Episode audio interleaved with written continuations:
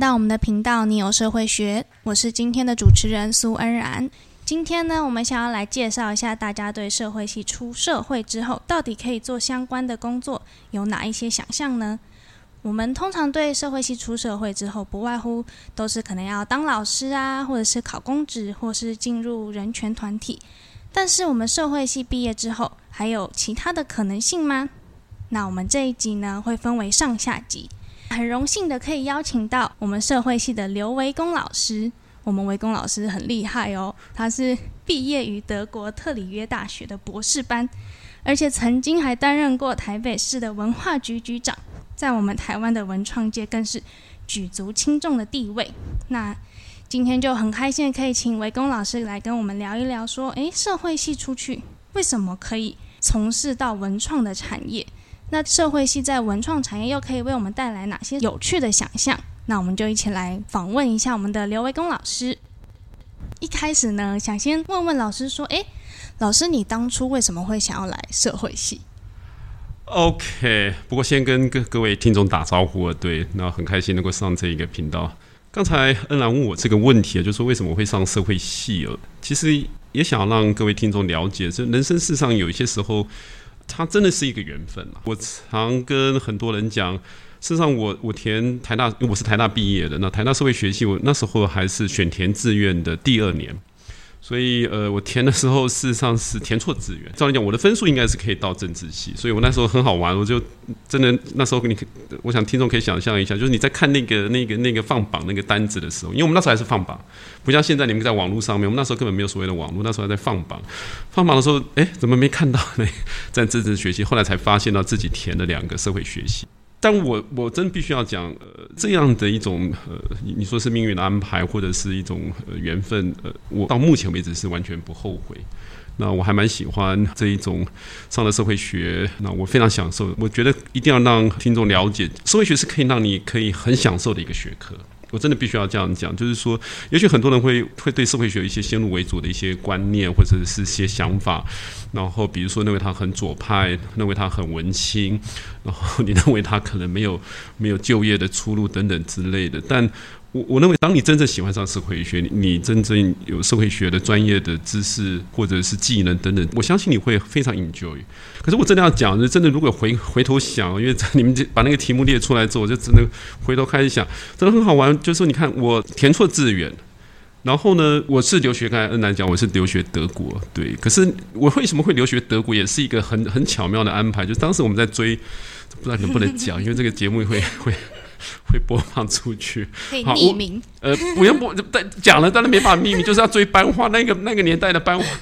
大家都知道会是谁，对，但无所谓，反正就是说，我们我们一票的呃同学，然后就去修德文这个外语，那。这个你三十年前了，我是呃一九六七年嘛，那你就三四十年前，你看看想想看，这个根本就是德文怎么会会变成是一个呃，大家可能没办法想象。可是因为刚好那时候有一个德国有个法兰克福学派、西马克思主义这样的一个思潮，所以就有一种呃，大家很想要去学习德文，然后直接用德文去看原文，而就不是要看英译本。对，所以我们那时候哎也没有所谓的谷歌的翻译，所以你们现在同学很多，你可以直接用谷歌翻译，完全没有。所以呃，你看这也是一个很莫名其妙。的一个缘分，因为说实在，我的硕士班是在台大社会学研究所念的。那那时候大学虽然大家讲法兰克福学派很红，可是我念到研究所的时候是后现代主义这一种比较强调消费、比较强调文化思维的这一种东西起来了。所以说，反而我去去念研究所的时候，我的我我的研究所的论文写的基本上都是法国学派的。那像呃，我非常喜欢的一位法国学者 Pierre b a d u 那就是是非常对我来说影响非常大的一位学者。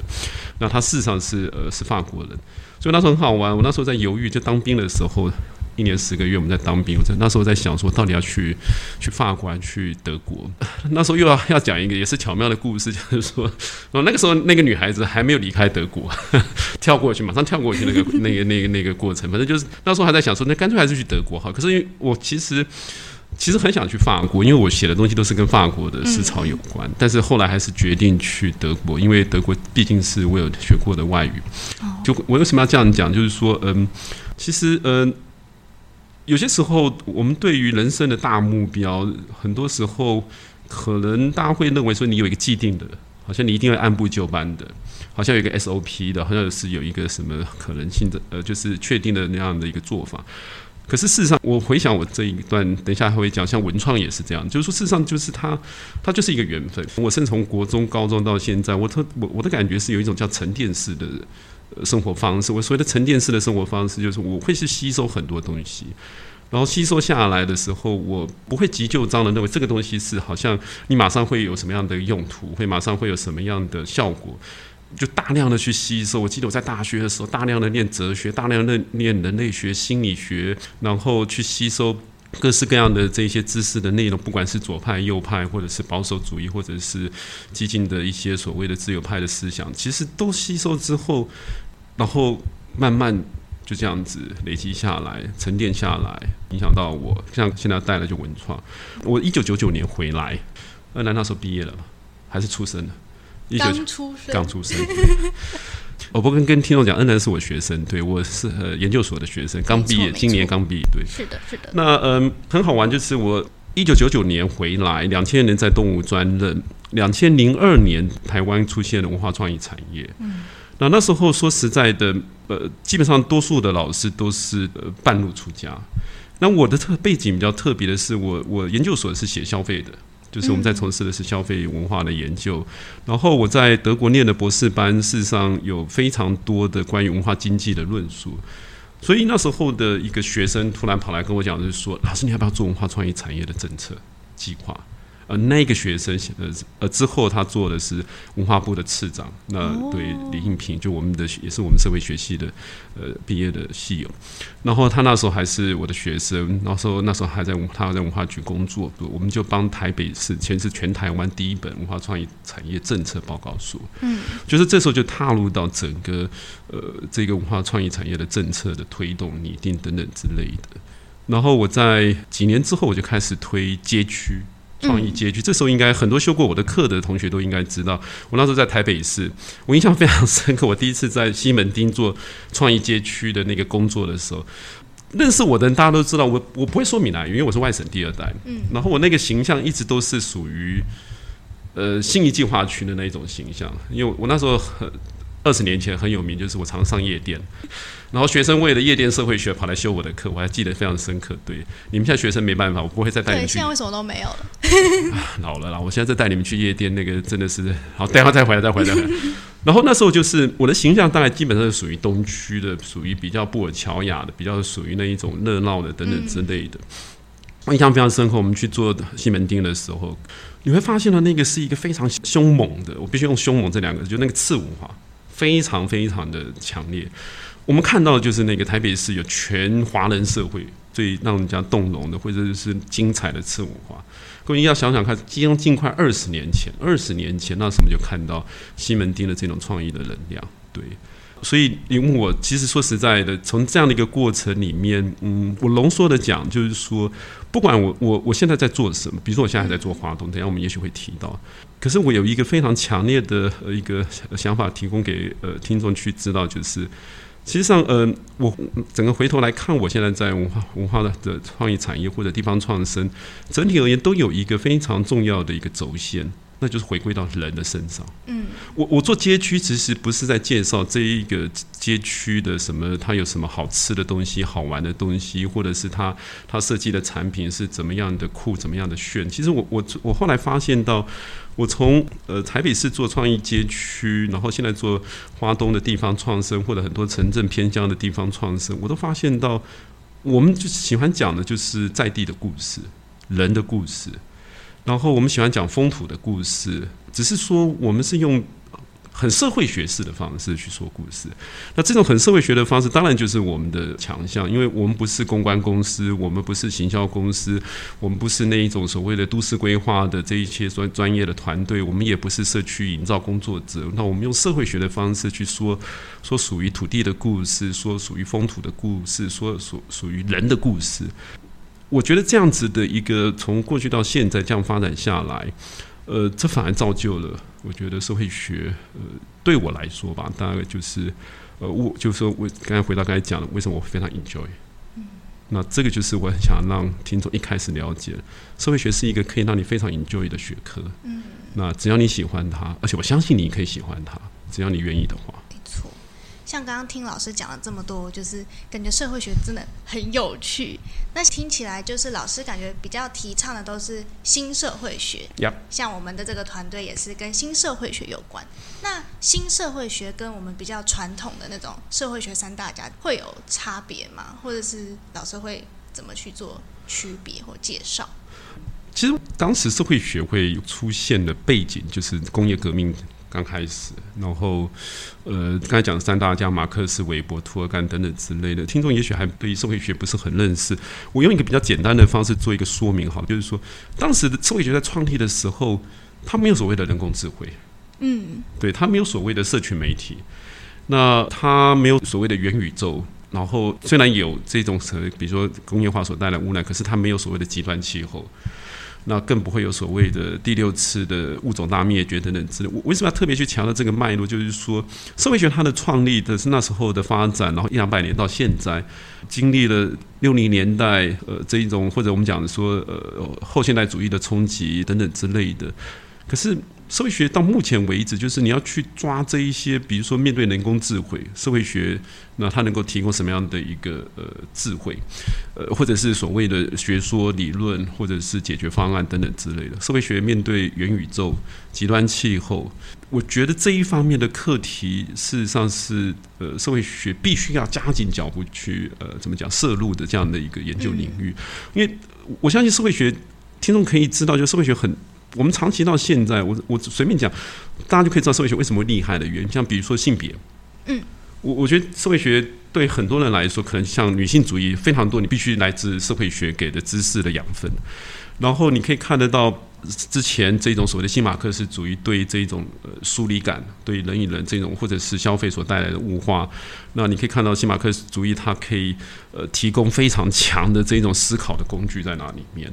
也就是社会学，它它一直都是一个走在时代前面的。其实社会学从一开始创立就是这个意思。工业革命下来之后，工业社会下出现的时候，社会学看到了就是都市都市的问题，他看到了就是贫富差距的问题，他看到了就是资本家会剥削劳动者等等之类的。那这些议题一直都还在，贫富差距问题都还在，偏乡的都会那这一种落差都还在。可是新社会学为什么我们一直想要倡议的原因，或这几年来我们成立读书会，在东吴我们想要发展的一个新社会学的概念，就是别的都不要讲，就非常清楚的，刚才讲面对人工智慧，面对机器人，那面对元宇宙，面对所谓的我们在地质学上称叫人类史，就人类成为主宰地球的这个新的物种。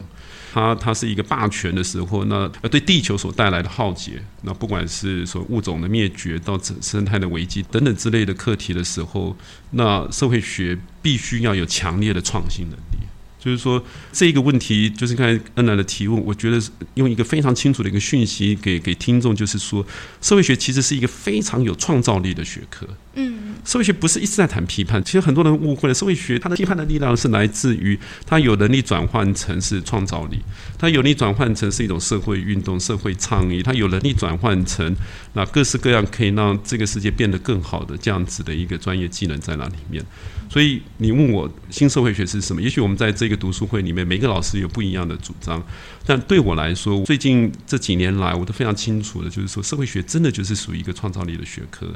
那它在提案力、实作力上面，它有非常大的发展潜力。这个就是我我认为，透过这一方面的去发展，会让更多的人注意到，在人工智慧这么发展、演算法这么发展的时代里面，人类之所以不会被取代的原因，就是因为它的创造力。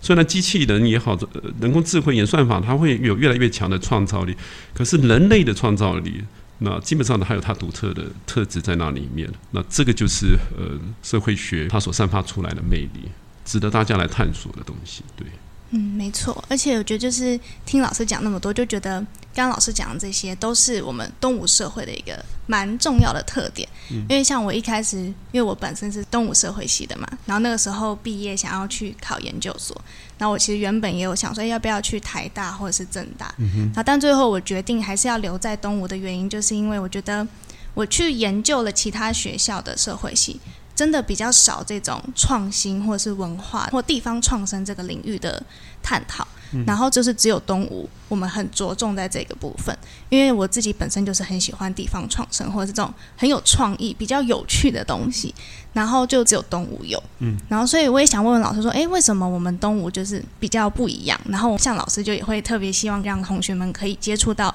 地方创生，因为老师自己也有在做地方创生的一些案子嘛，那为什么会特别想要提倡这个部分呢？你刚才有两个问题，一个问题是为什么动物的老师这么的不一样，然后另外一个就是动为什么从事地方创生？没错，动物的老师为什么这么的不一样？嗯，应该是说动物社会系从以前到现在。它就是一个非常多元的学系，就是说，台湾的有一些各个社会学系，它会有一个主流的一个怎么讲学派学派吗？或者是他们发展的领域？嗯，那东吴确实有发展的重点领域，比如说呃区域研究，对对，然后或者是中东欧，或者是呃理论文化等等之类的。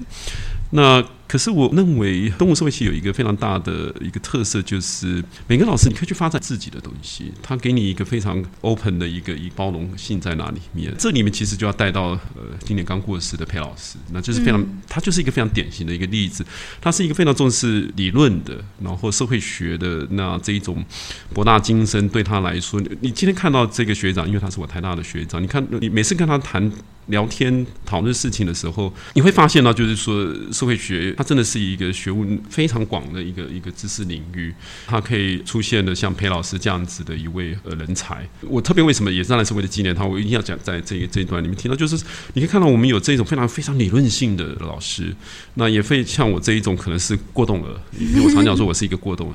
我虽然学文化，可是我又不是传统的文化社会学。嗯，然后从我求学的过程，我在台大学的是所谓的中产阶级，或者是发展社会学，或者是环境社会学，我都学过。因为我在台大的指导教授是肖老肖庆华肖老师，他他就是美式的这一种这样子的发展下来，就是中产阶级、都市社会学、环境社会学、消费社会学等等之类下来。可是我的发展领域，我觉得回到自己人生的这一种生命历程的一种体验的时候。我们会去发展出来一个跟主流社会学很不一样的东西，这也是要让呃听众要了解。其实，在台湾的高等教育有一个非常糟糕的一个发展的一个趋势，那个发展趋势就是他们会重视所谓的排名，他会重视所谓的国力跟公立。其实说实在，像我们在德国，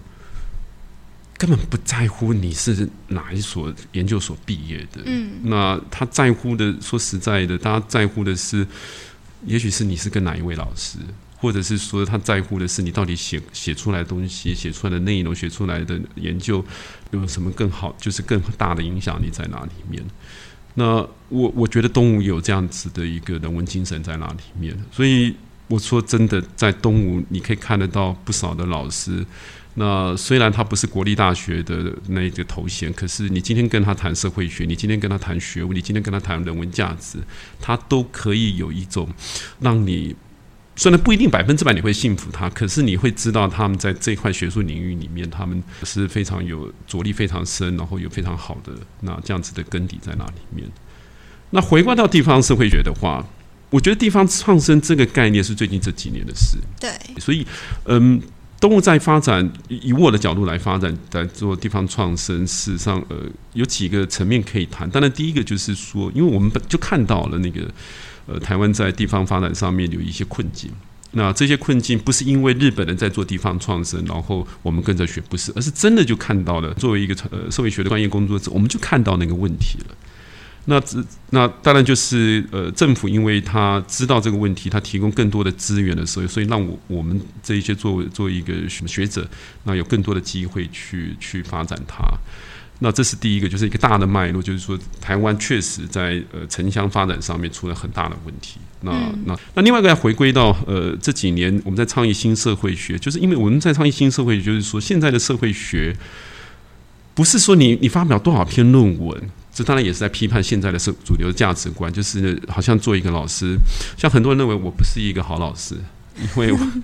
我在科技部已经没有什么那样的研究计划，然后我也去不会去发表在那个所谓什么 I 上面的那一种论文。嗯，我认为这就是主流社会学真的是让人家觉得很很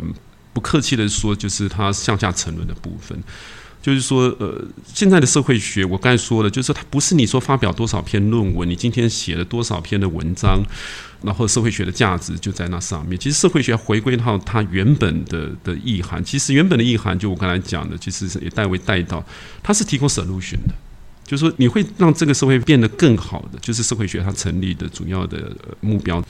那所以说，新社会学，我认为就要回归到这一面。过去称它叫做社会实践了。但是，一讲到社会实践，大家就想到就走上街头，就是做政治上面的一些动员或等等之类的。可是现在的社会学对我来说，我常的提案力跟实作力是一种强调社会创新，强调是一种你能够提出解决方案。可是这样子的一个过程里面，它是一个非常跨领域的，它会结合设计，不管是产品设计、视觉设计等等之类的，然后它会结合影像，它会大量的去运用。影像的部分就是用手机拍照也好，数位相机拍照也好，等等，甚至还会做的就是摄影。它不是只有单纯拍照，它有摄影。为什么特别强调这个？我记得我在课堂上曾经讲过，以前我们拍照这件事情，你要洗底片，当然你们现在流行又又回来洗底片了。那但是你知道以前洗底片是非常贵的，然后现在是变得是说你可以去用手机去拍照，所以说那个门槛降得很低。所以我要讲的就是说这一种提案力、实作力在。二十一世纪的时候，反而因为科技的发明，包含智慧型手机，包含各式各样的 App 软体，让我们去从事田野的，从事这一种所谓的地方的改造，让这一些在地的人，然后因为我们社会学工作者，从学生到专业的老师，那或者是我倡议的，就是我认为新社会学有个非常重要的发展的一个方向，就是成立工作室。比如说，具体来说，这样就是成立社会学工作室。那这是过去所没有的。过去刚才恩兰一开始讲，就是说，你想到社会学的出路就是学者，或者是研究人员，那或者是公务人员，那文字工作者，或者是人力资源的这一块人资的部分，然后还有一些可能是金融，那可能从事这种业务、保险等等之类的。那我自己认为，社会学在二十一世纪接下来，它非常可以发展的一个职业，就是所谓的社会学工作室。嗯，那社会学工作室它本身就是以大量的内容的产出，像我现在自己有一个非营利组织，我们的工作的项目就是大量的内容产出。那另外一个就是体验的规划，体验的规划非常特别，可能各位听众会觉得什么叫体验规划？体验规划其实在地方上面就是一个流程。可是它事实上还有的就是可能是一个展览空间的规划，因为这个是一个当人类社会在发展到现在这个阶段，可能各位听众也听过，我想呃有一个非常有趣的一个字叫沉浸式体验。沉浸式体验有好几种啦，一种就是你带上那个 VR 的或者 AR 的东西，可是有一些沉浸式的体验，就是你今天到一个展演空间，像日本最有名就 Team Lab，那现在在台湾有甚至有泛古跟各式各样的展览。那这一些的体验本身都有非常多的社会学的知识的应用，因为这种体验不是说你今天弄得很酷很炫，然后让它好像科技大量的应用你就成功，no way。因为这一种体验它带来的是在认知层次上的一个冲击，那它必须要带来的是一种呃，在这个沉浸式体验里面，它会有非常强烈的收获。那这些收获本身就是大家知道，当你要成长，你要有那种强烈的认知上的改变，它需要的是很强的知识的底蕴。它不是说你今天随便搞一些影像，它就可以达到这样的一个效果。那我想这些包含刚才讲的，就是内容的产出、体验的设计，那当然包含还有其他的，现在还在积极在操作的一些城镇的规划等等之类，这些都会是所谓社会学工作室它可以去操作。那我想我大概浓缩的说，就是地方创生在这几年在社会学或者在台湾的发展，它有它的急迫性。这个急迫性，第一个是来自于台湾本身面对这样的问题。另外一个急迫性就是来自于社会学本身作为一个学科，它面对大环境的改变，学科本身正在做质变。这个质变，我非常开心的是，在我们动物大学已经在发展中。我们在这一个读书会里面，其实有不少的老师或者是一些人，他也正在投入到这个领域里面去。所以说，地方创生对我而言，它有很多强烈的使命感在那里面。那当然，更重要的是希望年轻的社会社会学者投入到社社会学领域的这一群人，比如说恩兰，进入到这个领域，社会学会重新产生一种新的生命力。那这个新的生命力是一个学科非常重要的，不然它就会死气沉沉。对，大概是这样的。对，很谢谢老师今天可以让我们感觉重新认识社会学，就是让我们对于社会学也有一个不一样的想象。那我们下一集呢，会再更详细的来跟大家介绍一下，说，诶，所以地方创生，如果我们学生想要投入的话，到底可以从事哪些工作内容呢？或者是我们有什么相关的单位可以去实习吗？那谢谢大家今天的收听。